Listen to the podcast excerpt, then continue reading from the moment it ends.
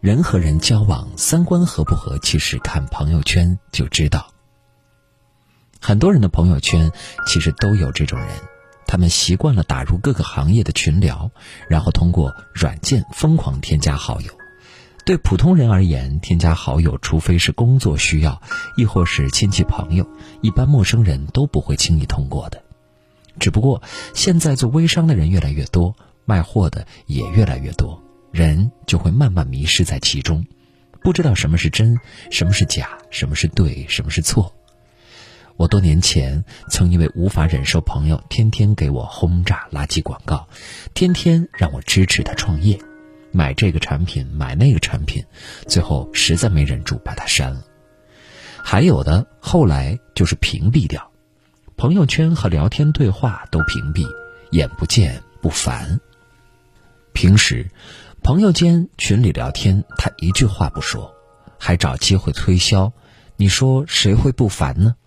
做微商不是不可以，熟知你的朋友们很大程度上都不会对你推销的东西感冒，反而还会因此让朋友一点一点开始远离你。在疫情期间，很多武汉同胞通过微信、微博求助，网友们也积极转发呼吁。大家有钱的出钱，有力的出力，一起为受难的家庭捐款，为女医护购买防护用品。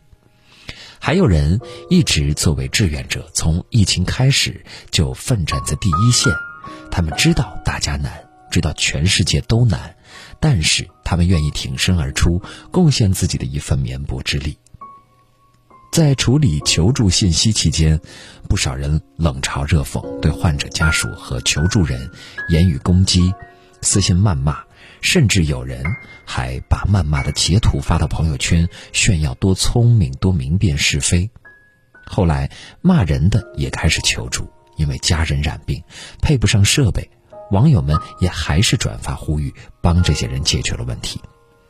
这样的人其实就隐藏在我们身边。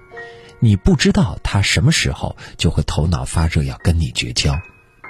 很多人几十年的感情，就因为听信了别人几句莫须有的话，两个人就再也不来往了。